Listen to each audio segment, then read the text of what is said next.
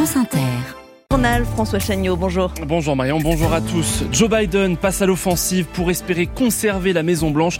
Le président américain sortant choisit de taper fort sur son rival Donald Trump. À quoi ressemblera le jour d'après dans la bande de Gaza Israël? Dévoile son plan pour la reconstruction de l'enclave, toujours sous les bombes de l'armée hébreu.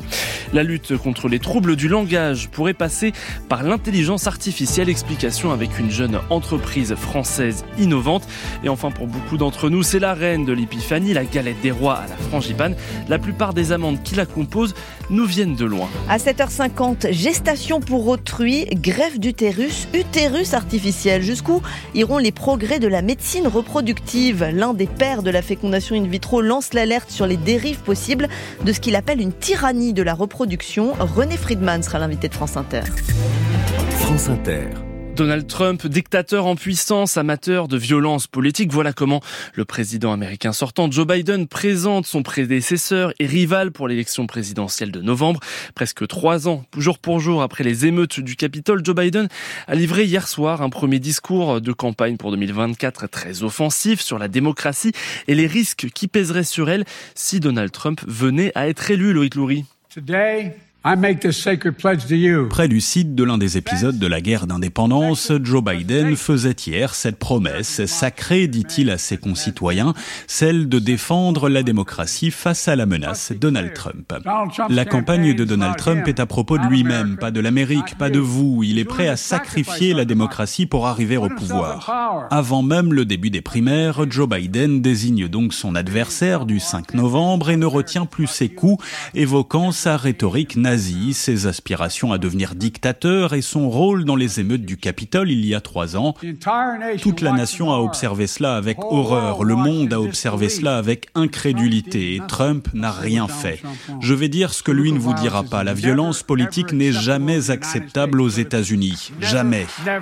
Le président recentre ainsi son message, la démocratie est en danger pour donner un peu de corps à une campagne jugée timide, au risque toutefois de perdre de vue les priorités plus concrète des Américains.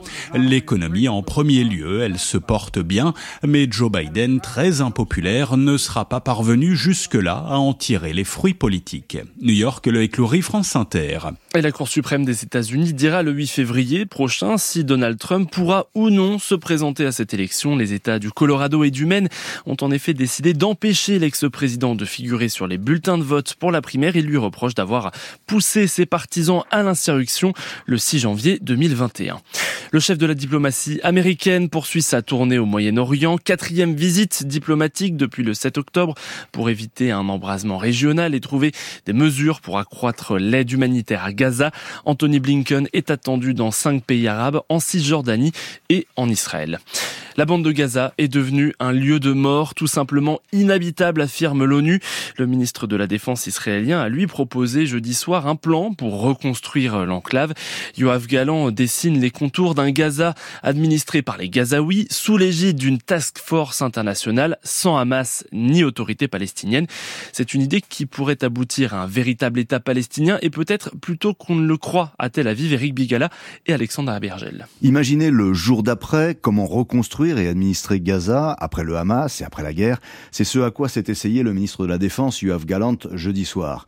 Et l'un des points forts de cette ébauche, c'est d'imaginer une administration déléguée à une autorité internationale. L'idée reprise immédiatement par Kobi Michael de l'INSS, l'Institut national israélien pour les études de sécurité, qui propose même d'aller plus loin. Dans la bande de Gaza, il faut imaginer une sorte de curatelle internationale conduite par les États-Unis, aidée des principaux pays européens et des pays arabes de la région.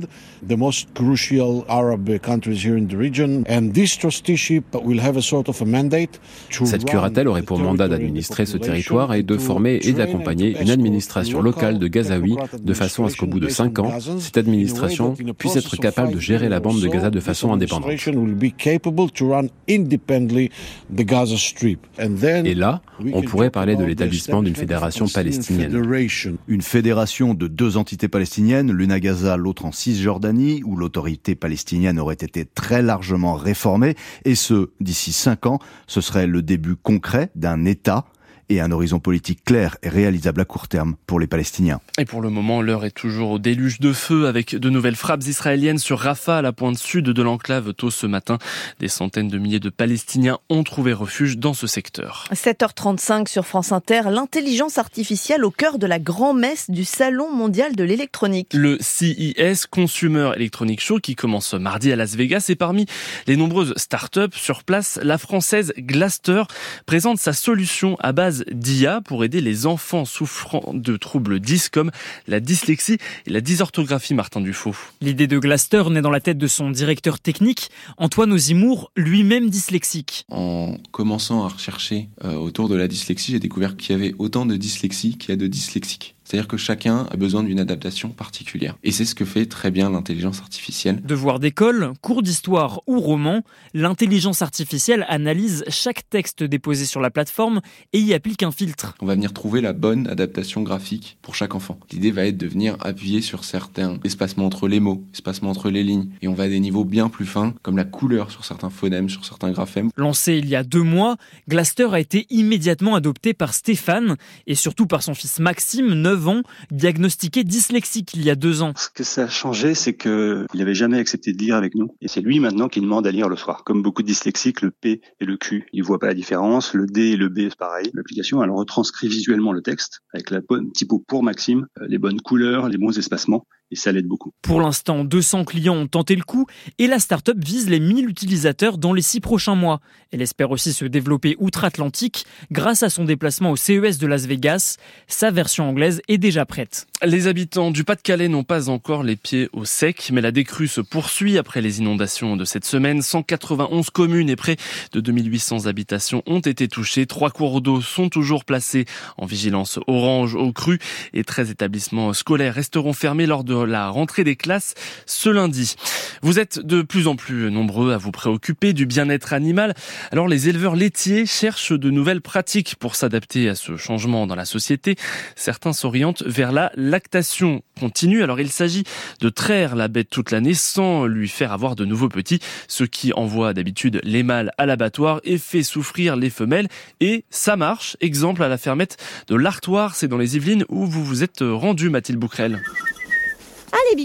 Depuis trois ans, Gersande Forestier fait du maraîchage, élève des poules et cinq chèvres qu'elle traite en continu sans avoir besoin de nouvelles naissances. Je stimule en fait les mécanismes hormonaux qui ont déjà été mis en place lors de la naissance d'un petit, sans interruption, par le mécanisme de traite et aussi par l'alimentation avec les céréales. C'est très intéressant parce que du coup, tu peux travailler longtemps avec ton animal. Tu vois, j'ai des chefs qui ont 11 ans et qui vont en avoir 12 là. T'es pas sur des, un corps qui se déforme euh, par les aléas de la naissance des petits. Et ça évite du coup d'avoir plein de petits, de pas savoir quoi en faire et devoir euh, mettre fin à leur vie assez tôt.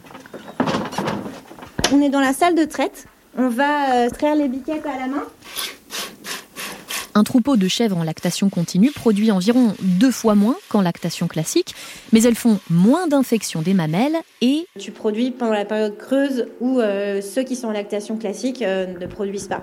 Après, j'ai pas été euh, chercher en profondeur cet élément-là parce qu'en fait, moi, c'était pas vraiment la production qui m'intéressait, c'était plus bah, le bien-être de mes animaux et mon bien-être à moi aussi. Hors charge, Gersande gagne environ 500 euros par mois mais récemment installée, elle compte doubler la taille de son élevage. Un reportage de Mathilde Bouquerel à réécouter et à lire sur franceinter.fr. Sans elle, pas de galette des rois à la frangipane et pourtant 80% des amandes consommées en France sont importées de Californie aux États-Unis, mais depuis quelques années, les amandiers font leur retour en Provence, notamment comme à Saint-Martin de Croix près d'Arles, où un agriculteur en cultive sur un millier d'hectares, Mathilde Vinceneux.